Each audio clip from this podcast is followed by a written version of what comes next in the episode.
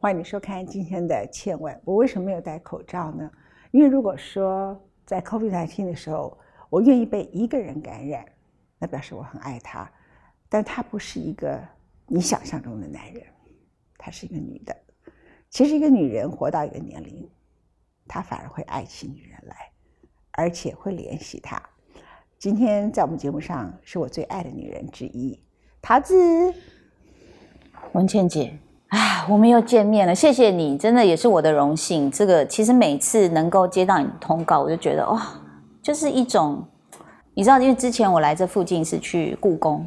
看那个镇馆三宝三张一千年前的水墨画，然后今天天气那么好，太阳那么好来，然后刚刚文倩姐说我要问你很多问题，什么？我说问问问问没有问题，每次来看你都是来拜见大师的感觉。我以为你要说我也是千年古物，因为我最近得了一个 只有人瑞才会得的病，所以我最近有一个新 title，你知道吗？因为我的免疫系统我一直昏倒，然后找不出病来，然后随着时间他病越来越严重，越来越重，我老是最近昏倒好几次。终于就下定决心抽了好几根管子，哎呀，好几根管子这样子，一根一根管子这样插插插，就我答案就是免疫系统攻击我的脑袋，嗯，然后我就没有一个东西叫做可体松，听起来像黑松沙士，对不对？没有可体松的人是什么意思呢？就是人瑞，所以我现在最新的称呼，请你以后不要叫我文倩姐，我现在是全世界最美丽的人瑞。而且我觉得，呃，他攻击你，他不会赢，因为他攻击的是你的脑，你的脑太强大了。他攻击我的脑下垂体啊，你知道，对男人来讲没办法再长高了。对对，对男人来讲，下海上很重要。对人的脑也是。我我我其实一直有提醒我自己，我说你问什么我都愿意回答，但是呢，我就觉得说，每次我们俩聚在一起，好像都在攻击男人，然后我觉得。最难受、最难受的，首先呢，就是在第一线的两位男摄影师，他想说这两个小伯今天又要骂我们了吗？然后，然后点阅率一点哦，哎呦，他又在骂男人了。其实今天我们应该不是要攻击男人，其实我们俩无所谓啦。我们也不是什么恭喜男人，其实这是我们讲出很多女人想要讲讲没有讲出来的话，我们只是让他们了解，其实女人心里头有一些话想要说，可是没有说出来，这是第一点。第二点，我们两个在男人里头，你不需要市场，你结婚了。我已经没有市场，所以 doesn't matter 啊。所以我们那么明白就告诉你，我们就是两只老虎，两只母老虎。我是白的，它是红的，我是人瑞级的，她是美女级的。好了，呃，我认为桃子是一个很美的女人，而且她二十出头的时候我就认识她，到现在，我觉得你现在比我刚认识你的时候漂亮好多。我也觉得很奇怪，就当然除了谢谢就是发型师跟化妆师之外啦。没有没有，真的。其实我觉得女人，尤其是东方女子、亚洲的女人呢，通常最好看的时候，以我看女人都是快要三十岁以后，到四十岁上下左右。那呃那一段时间年龄的女人呢，她尚未真正有所谓的什么皱纹啊、老去啊这些问题，可是她没有太瘦，然后她的身体跟她整个人进入一种最自信、最饱满的状态。这跟西方人刚好十八岁像一朵花最漂亮，到四十岁就慢慢凋零，皱纹都跑出来了，完全相反。这样，那可是他，可是很多这种男人，他们就喜欢十八岁的女子。其实他们喜欢十八岁的女子，跟那个女人是不是十八岁最漂亮无关，是因为那个十八岁给了他们一种想象，那是没有别人男人碰触过的身体。你听得懂我意思吗？所以其实女人最美的年龄，不是从男人的眼光跟男人那种。扭曲的欲望来看的，是真的女人在四十几岁最漂亮，你自己不觉得吗？我觉得我自己是，就是越来越有一种自在的美，就是我知道我要做什么。因为可能你年轻的时候也不知道自己的价值，也还没有建立自己的价值，所以你会很在乎外界的眼光啊、评论呐。然后那那个人有没有在看我？我讲这句话，他是不是好像就是？有一点撇着嘴角，所以你一直在追逐别人对你的肯定。那到了一个年纪之后，我觉得你慢慢了解自己的价值，也经过一些大风大浪，然后你大概就知道什么叫自在，就是你可以很从容的去呃，就是朝着你自己的目标，然后你也有能力可以照顾别人。那所以我觉得在这样的一个很从容的。这个状态下，你就不会那么好像惶恐、紧张，然后忧虑别人、忧虑不必要的想法。我问你一件实话。现在很多人其实到你的年龄才可以面对自己年轻时候的实话。嗯嗯嗯，因为在年轻时候，十八九岁、二十几岁的时候，很多女性是以男人的眼光或是社会的审美观来看自己。你那时候觉得你是美的还是丑的？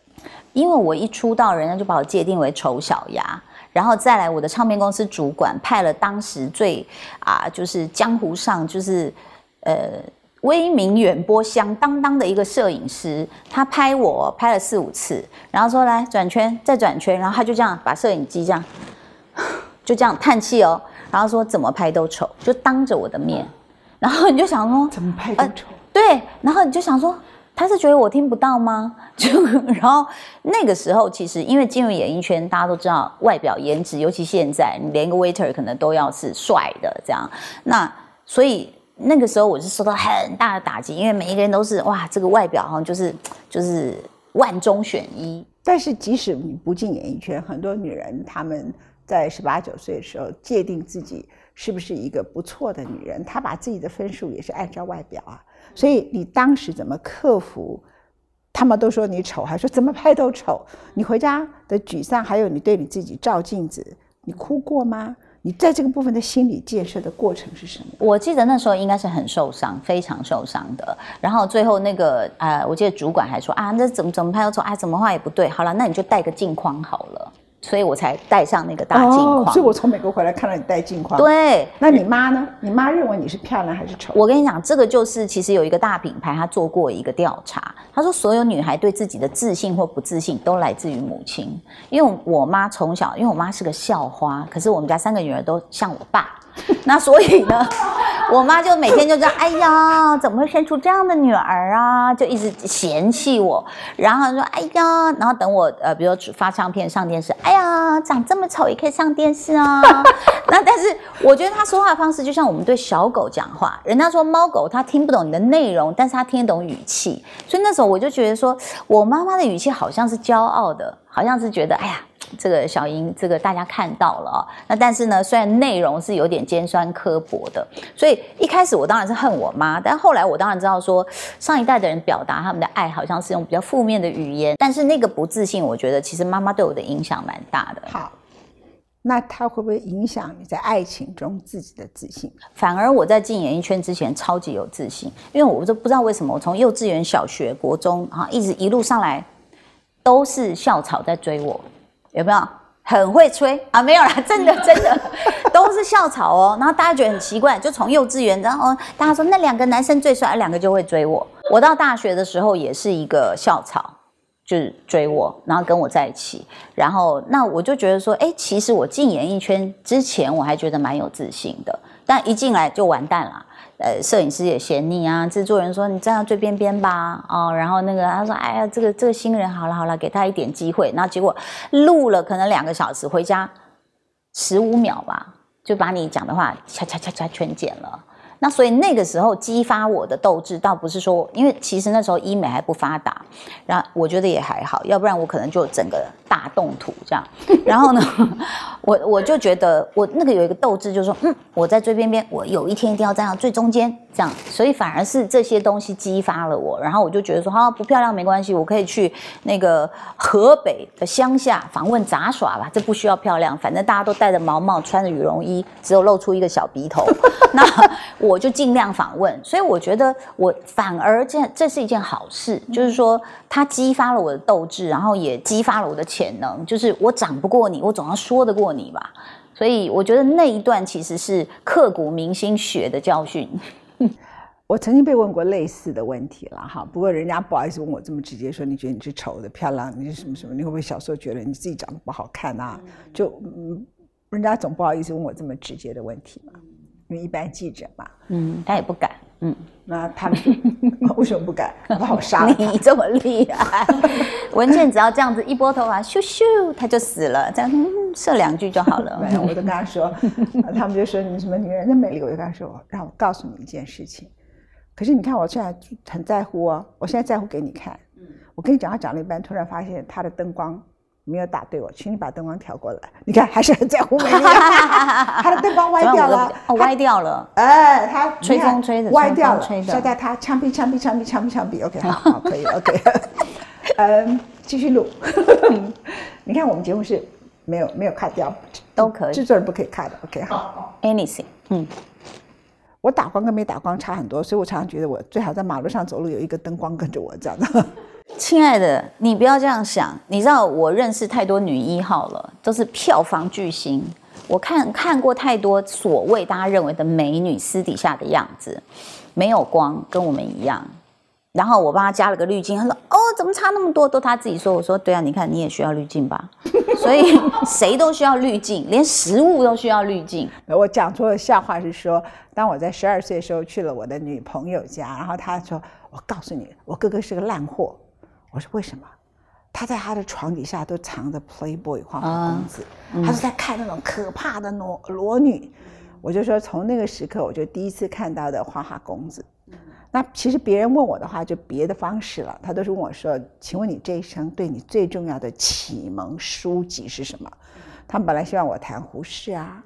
他本来希望我谈莎士比亚，希望我谈，比如说卢梭啊，我就说花花公子。嗯嗯，因为自从我看了十二岁看的那本花花公子，知道说我这一生如果以追求美貌和身材为我人生的目标，我自己有自杀一条路，所以我就完全往智慧方向去发展。你想太多了 啊！好了，回来来谈一下。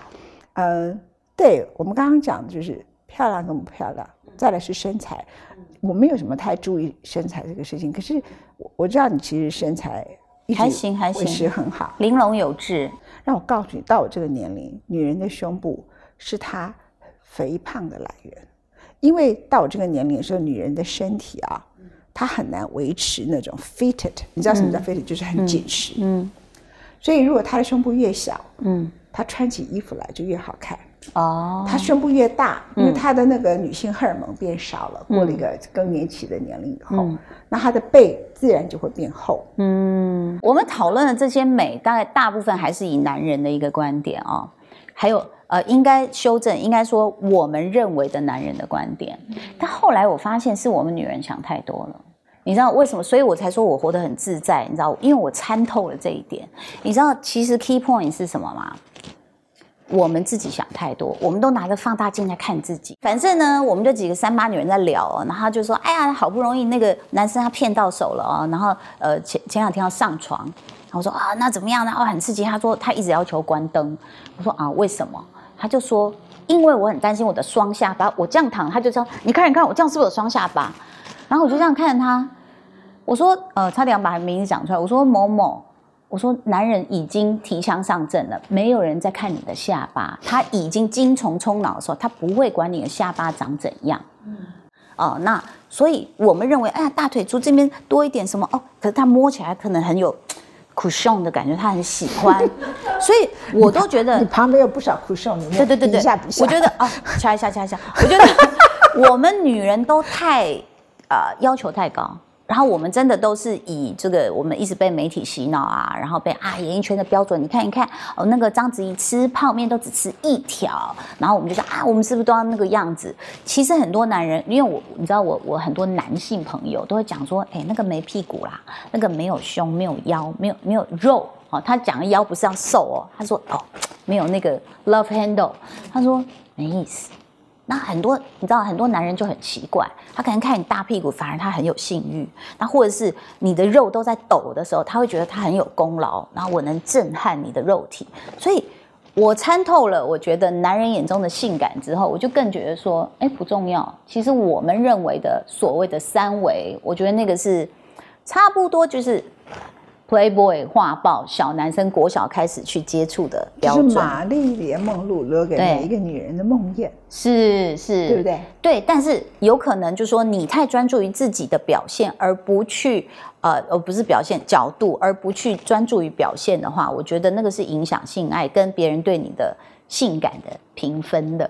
所以我我反而觉得我我很自在，然后还有越来越懂得啊。男人需要什么的时候，我就觉得我自己好性感、好美。你找一个木头美人，她花了一百八十万到韩国，可能我觉得男人跟我聊完天之后，他会觉得不是说一定要上我，我是说他会觉得我比较可爱，好相处，这样。你的女儿如果跟你说，嗯，我忘了你的女儿，你女儿像你还像李李李人？她有点 combination，我觉得。对对对对，他很独特，他很独特，她像他自己一百七十公分。他如果跟你讲说他要去美容，你会让他去美容？哦，他绝对不会这样讲。他很独特，他就觉得我自己这样很好。他也从来没有要学谁什么，甚甚至国高中应该会想要学化妆啊，穿短裙啊，或者有自己的什么，他就完全是自己的想法。他说化化妆干嘛？他说我要做音乐。我说哦，OK，那你会想去夜店吗？她说还好，我想去乐园。所以我觉得他很有他自己的想法，都嗯不会被好像同才压力什么影响，他不会。然后甚至人家说那 Halloween 啊，我们去乐园，他算了一下说，妈我还是不要去。我说去干嘛不去？他说因为他分两个时段，白天三小时，晚上三小时，这样要九十块美金，我觉得太贵。他做完了才回来跟你讲啊？不可能，因为他那个花很多钱，他真的是谢老板，他他连你看那个。嗯，九十块的乐园票，或者是四十块的一个浴袍，他说太贵了，所以你想做那个要花那么多钱，他他他情愿去买电脑软体或买一个 keyboard，他要做音乐，或是一台一台脚踏车，对，他不会花钱在那些事上。我曾经看过一个女人，她本来也如此，她开始觉得她要去整形，或是去隆乳，是她被一个男人抛弃，还有她觉得。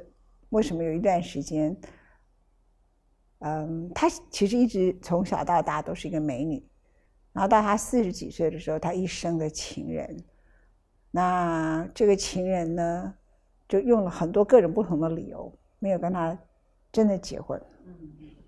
然后最后呢，她跟一个二十几岁的女孩，当她四十几岁的时候，她跟一个二十几岁的女孩怀孕了，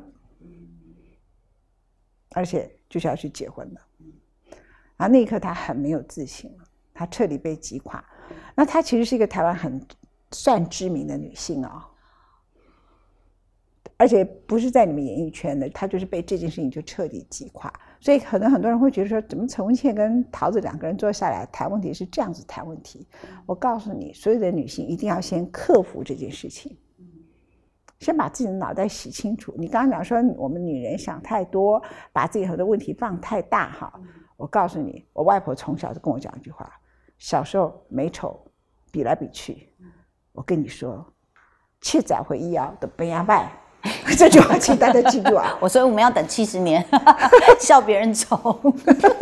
七十岁以后，所有的人都一样丑。嗯，我外婆下一句话更好，而且我们家的基因呢？到七十岁以后才会长一点点皱纹，所以我们家七十岁以后全家都是美女，有没有这很很厉害？OK，好吧。那所以回来来谈一下，就是说，其实女性的自信看起来有时候很不错，可是她有时候是漂亮的，她的自信是靠那个美，那反而很脆弱。就是我举的例子。对。那如果她从小开始就被认为她不够漂亮，嗯，哎，反而她的自信比较。铜墙铁壁，比较像长城一样可以蜿蜒，可能就衍生了很多其他的适应环境的能力啊。对啊，对，所以我觉得像刚刚那个例子的话，我听到我会觉得说，嗯，大部分这样的女人都被吹捧捧在手心，那所以当呃旁边弄成全部背叛他而去的时候，他会觉得啊，我这么众星拱月，我现在变得那么孤单哦。然后他也就觉得说，是不是我唯一能够支持我价值的那个东西，慢慢的年华老去啊啊，然后年老色衰啊什么等等哦。那我觉得第一个有可能就是他这一辈子真的就是孤傲的一枝花，然后永远只要在那里被人家欣赏。所以我觉得外表有优势的人哦，其实他必须小心一件事情，就是你会蹉跎很多光阴。浪费了很多时间，而没有去经营你自己的兴趣、你自己的人生，这实在太可惜了。你就你就永远是非常棒的一对，就只只穿好衣服，然后啊那个灯照过来，然后转圈圈，大家就帮我撒花。因为这段话一定要剪出来，当成最前面的 promo。对，外表很漂亮的。是那，所以其实他他。不用努力，他就可以得到很多光环。那我们是一直鸭子划水，鸭子划水，丑小鸭一直在划水嘛？那我就衍生了很多技能，其中一个技能叫做接受挫败的能力。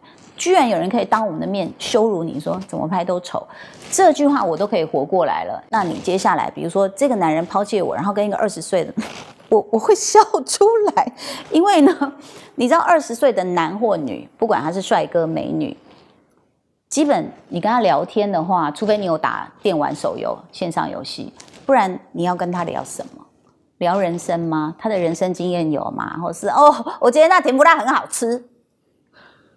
啊哈，那呃，你你你最近有看什么？哦，看展览吗？没没有，我有看那个啊啊怪兽电力公司的展览。嗯哼，就是我的意思是说，你要跟他聊什么，这个没有问题。那当你跟你共度一辈子的男人，他会选择去跟二十岁的小女生在一起的时候，就送他出门了。对，然后你就想说，天啊！还有一件事，你必须怪罪自己。你跟这个男人在一起这么多年，你们都聊什么？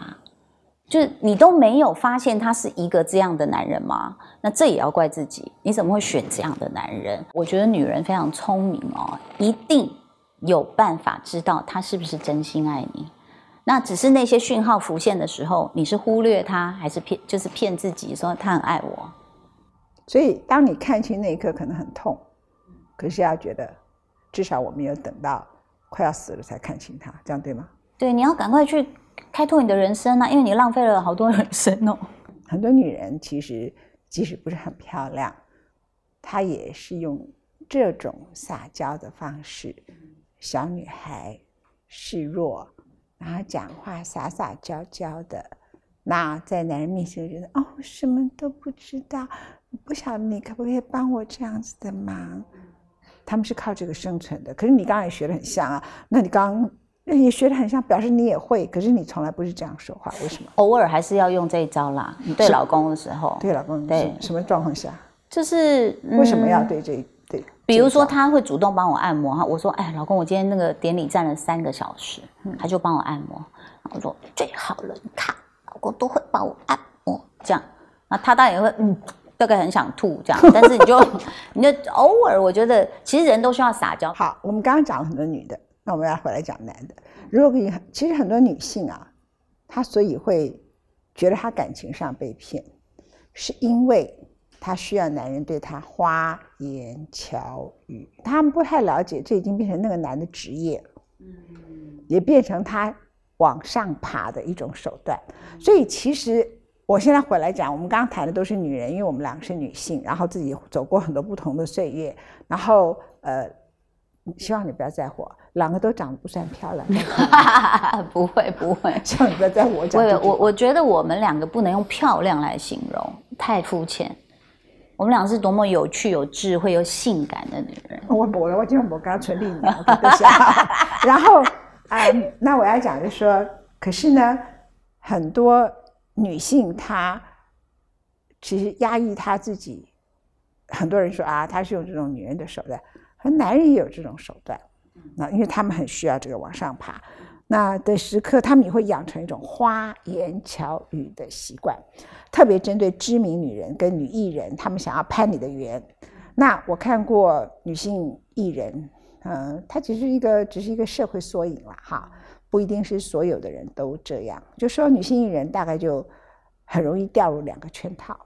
第一个圈套就是，她觉得她想嫁入豪门，嗯，可是她不太了解那个男的为什么娶她，嗯，他其实他跟很多人去买一个名牌的跑车是一样，是拿来炫耀的，嗯。那另外一种女艺人呢，就是变成是说，她很容易钓到想要成功的男性。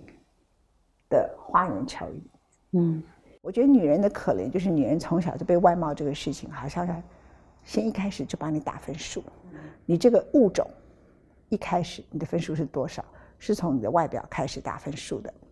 男人呢，这个物种他到四十岁被打分数，这个物种就是你的事业成就是什么。那这个时刻呢，很多女性就会不小心最红的时候，最有名的时候。就会有一些攀援的男人一个一个来，结果每一个大概都是爱情骗子。然后这些爱情骗子其实真正讲起来，都是我所知道，甚至有台湾几个很知名的、非常有才气的男人。所以他们并不自觉自己是爱情骗子，他是渴望成功，然后甚至自我欺骗，说我真的喜欢他有一种角度的美，一种角度的好，然后最后就撑不下那个关系。可是撑不下那个关系以后，对方是一个知名女性啊，大家不好分手啊，就一直拖拖拖拖到后来，到最后就是用最糟糕的方法离开这样子。所以这两个状况你都没有陷入，你既没有掉到一个家豪宅这种事情，他们看不上我。有如果有豪宅人追你呢？我其实曾经有过啦，一个一个一个二代，但是哦，那个笑话太好笑了，就是最后他有在看账单，说小黄瓜有点两盘嘛，然后我就醒了，什么？小黄瓜两盘，我就说拿来我付，所以我觉得要识破一个人的看破一个人手脚好容易哦，非常容易。然后你怎么样去判断李李人跟你在一起？我这样讲对李李人没有不尊敬的意思，但是李李人那时候跟你结婚的时候，你是比他有名嘛，对不对？哈，那所以有两个可能性，就是最后两个人变成真正很好的夫妻，you turn out 是如此，但是有好多女人的下场不是如此，跟你不一样，知道吗？哈，那你如何去判断说这个人他不是来攀援的？嗯，其实当时我们一一开始第一次狗仔拍到的时候就这么写了，而且就立刻列表，呃，收入啊，开什么车啊，胜败胜败，对对对对对对对，就是这样子。然后老实说，这个我们嗯好像也聊过，就是蓝心梅就跑来安慰我们，然后我她是抱着我老公大哭，我老我我老公在大哭，因为他觉得被写的很不堪。那其实我也很谢谢心梅，然后我也跟我老公这么说，我说时间可以证明一切，只要我们走得够久。那所以我觉得他其实自己也慢慢的也也了解，就是我觉得嗯，就是一般的媒体了，或者一般人确实会怎么看。那我觉得就是路遥知马力，真的我们也走了够久了。然后呃，你讲的这个情况，我刚刚就立刻想到很多有名的女人。那但是话又说回来，我觉得爱情就是互相双方的情绪需求。如果这个想要攀援的人，他可以满足这个名女人，那也没办法，因为人家不就讲了嘛，权力啊，或者是名啊，就是强力春药嘛。那每一个人都会想要去，他就觉得那个有名的女人啊，我觉得我能征服她，我好像也有某种成就感。那名女人也都觉得说，哎呀，她是才子，然后她跟我讲了那么多好听的话，有可能她讲的真的很棒。所以当然了他也就对不对？那两个人都飘飘欲仙，都飘了，我觉得挺好啊。反正就是他们在自己的粉红泡泡里嘛，那也就是他的人生课程。你你那时候去叫醒他是叫不醒的，绝对叫不醒的。李李人在追你的时候，你不会害怕吗？前面有这么多前辈的教训，啊，我觉得就是 nothing to lose，因为我觉得我看到他是很实在的一个男孩子，就他并不是那种好像说，哎，拿钱来花或怎么样。我们交往的一开始就是穿着牛仔裤、白 T 恤跟夹脚拖鞋，就在海边冲浪、遛狗。如果他第一餐跟你吃饭的时候就叫你完全付钱了，你是不是就叫他走？我因为我应该就会说一人一半，不要这样。然后，那我们吃的是五十块的芙蓉便当。那他他如果就是摆明就是不不出钱的，你就不会跟他约会。都不会啊，不会，因为这这太太瞎了嘛。我常常跟很多人讲，不管你比他有钱还比他穷，如果那个男人在前五次跟你吃饭，这五次之内他全部都叫你付钱，你就应该立刻把他赶出去。但是如果这五次吃完饭之后，晚上他表现很好，我们也可以继续下去，对不对？总是要付钱的嘛，这也是另外一种态度。对不对？其实你也享受到了我觉得大餐，。我觉得有的时候有些事情，很多男人懂得比较在爱情里会玩，女人是不会，女人太对认真，对所以很容易受伤，对不对？是所以还是要还是要玩，嗯，还是要享受嘛，各取所需。有时候我觉得爱情就是这样，更何况以前在以前的人还没有那么笨，以前的人的婚姻是一个对等的交易关系嘛，对对对，对不对？那个那个时候不用浪漫来绑死两个所以，叫门当户对。对你能给我什么我能给你什么多。么多么多么交易性质的，是，所以嗯只是不知道为什么后来可能十四世纪以后的人就突然说，啊，我们要浪漫，然后一定要你爱我，我爱你，然后其实背后的算计更多。所以我觉得，如果认清这样的一个本质，我觉得，呃，你也可以说我在利用李李人啊，比如说他的负责任啊，他的肉体呀、然后那他被我这个就蜘蛛网都已经编好了，然后他都不知道他一步一步变成我的猎物，也可以倒过来这么说。他的肉体最棒在哪个部分？哦，哎，咽口水吗。哎呀，你也未免太，你也未免太 渴望。他没有一丝赘肉，哎，啊，他的体脂好像是九。嗯，然后我们在隔离的时候，他在地板那边做俯卧挺身，我就哦，然后我就一直拍他，但肌肉让每一块显现出来。呃，我现在的欣赏其实肉欲的程程度是减少，是我喜欢画画，然后我就跟他说 解剖学，对你可不可以全裸让我画？他就就瞪我一眼就走。我说干嘛？我们都已经看彼此这么多年了。他说等一下，因为别人会知道画的是他。我就说那不然你脚交叉嘛。重点部位不要露出来，或者我画再大一点。那所以，所以我觉得就很有意思啊。这种事情就是看你，嗯，你能所谓不是说忍受，就是享受的程度到哪里。好，那我我回来回来问你，有没有失恋过？当然有多的嘞。安诺卡，安诺卡哦，呃，哎，我有哭到哦，就是。葛姐跑来按我门铃，这这是不是救护车对，又来要救我了，是不是？我们在一个地方录影，老是有救护车，可是我们每次都会把它当配音音效，不用剪掉。来，好，葛姐来安慰你。葛姐那时候就知道我好像就是蛮惨的，我就在家里哭嘛，然后几天没上班呐，这样。然后葛姐就来了，按门铃，我就呃，我就吓一跳，因为葛姐是众艺教母，然后她居然会来到我就是租的一个小房子，她就来了，然后全身穿香奈儿的。白色蕾丝很美很美，就坐在我旁边呢。你还好吗？啊，我就很感动嘛。那我就正要讲什么话的时候，我们家的黄金猎犬就出现，然后就把它那个爪子就放在葛姐的腿上。然后我想，你不要动，你不要动，会勾到蕾丝，所以会勾到他想要蕾丝。对对对对，那也很奇妙，就是说你那时候觉得好像呃活不下去了。我觉得失恋的人都几乎有过那一段，觉得说活不下去了。哦，然后你是几岁啊？诶，刚出道，我看应该二十来岁嘛，二十来岁，三十岁以前啦。然后我甚至那时候去旅行的时候，我忘了是到法国还是哪里，进了一个小酒馆，哈，然后我就看到烛台，因为我很喜欢烛台，很喜欢蜡烛。我看到那个烛台，我就开始哭了，因为它是很多个烛台这样合在一起，然后那个那个蜡曾经在那上面的这样。就是蜡炬成灰泪始干，那垂下来，我觉得像我的眼泪。你的李商隐。所以那个时候你都会觉得活活活不了，活不成。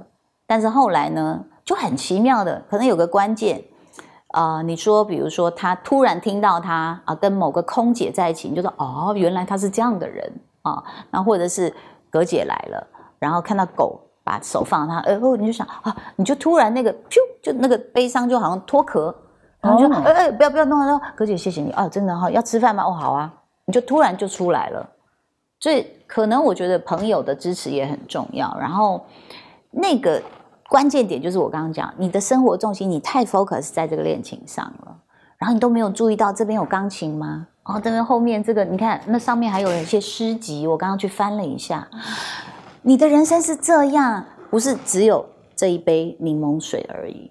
所以，当我后来越越来越老的时候，我就觉得说，哦，可以。当然，就是选人还是要谨慎呐，你不要太快的去让自己被伤害。为什么失恋大家那么痛苦？像我都觉得，反正不是我抛弃你，就是你抛弃我，我总不能这一生跟你这个人过，这不是完了吗？你抛弃别人都比较好。因为是你决定的，有时候被抛弃是你，就是你还在热恋里，他突然说我不爱你，你知道他什么？你还没还没打包吗？有可能会这样吗？有，当然有。为什么会有这种事？或者是被我们发现他偷吃？对，第一个还在热恋中，嗯，他抛弃你，嗯，这一定是自己的问题。你怎么会不认知到这个状况？啊，有时候是分别，比如说他刚好说，哎，我出差或者怎么怎么怎样这样，那。后来慢慢你才发现说啊，通讯记录或者是什么证据这样，那他他没有要跟你切啊，那他只是觉得说我可以同时有啊，那当你揭开了这个，他就说哦好吧，那就再见。所以你就会有一个突然，你就会啊呃怎么办？那没有办法转型正义，转不过来，所以你就会觉得啊赞。其实你碰到爱情挫折的时候，或是你惊吓说。最重要的方式就是把你自己立刻抽离，把个人呐的情绪抽离开来，然后去做一个很清楚的分析。你这个怎么讲的跟打疫苗一样轻松呢？打进去说哦不适合，抽出来，然后就走了，叫下一位这样，怎么会这样呢？都没有一点你知道负面的情绪、愤怒，我想骂干你这个臭男人，你这个渣都没有吗？最近有人跟我说他儿子失恋了，很伤心。我可不可以跟他儿子谈话？你猜我的回答是什么？我说所有的男人，这严凯泰生前跟我说的话，他男人一定要彻底失恋，那个男人就成熟了。我说恭喜你儿子成熟了，你看是不是这样？女人也是一样，女人就要失恋好几次，或者是女人自己有经历过她情感的挣扎。只要你不是刻意的什么很花心的去玩弄别人，你会觉得你连你的感情都复杂的，你才可以去了解别人呢。嗯，因为恋恋爱的路上，我觉得也是一个视人数，就是你要看清楚每一个人他是什么样的人，当然很难啊相处啊。然后你你懂得看你的最亲密的伙伴，你当然也就会，比如在职场上或者是在跟别人的相处，我觉得你慢慢都懂得。人性的阴暗面啊，人或者是有卑微的地方，那你是要略过他、批判他，还是撑起他、帮助他？所以我觉得，其实恋爱这条路也是我们，就是也是一个修行嘛。然后你也可以去认识自己，也可以认识不同的人，怎么跟他相处。但是桃子，我如果跟你说，我觉得我一生活到现在，我觉得最平静、最快乐的是现在的我。我不是因为说我现在，呃，这个什么。对自己的处境啦，自圆其说，我觉得我最快乐是。我相信啊，我觉得我浪费太多人生在爱情这件事情上。我相信，我觉得他好浪费人生。是，所以我现在都把我跟我老公的爱情交给那只狗。他，我把我的爱情给了狗，他把他的爱情给了狗，然后我们两个跟狗相处的很好。因为其实我，我有时候觉得人真的到不同的年龄阶段的时候，你的需求会不一样哎。以前你记不记得我跟你刚认识的时候，你的节目叫《女人香》嘛？我节目叫《女人开讲》啊。那《女人开讲》前面一首歌，卡门一九三零年就写的歌，男人不过是一种消遣的玩意儿，有什么了不起？当当当当，OK，好。呃，他说他们的爱情终于给了一只狗，于是就相安无事。嗯，那呃，我们两个人只有谈爱情嘛？那你就低估了桃子和我。下一集我们谈女人的职场。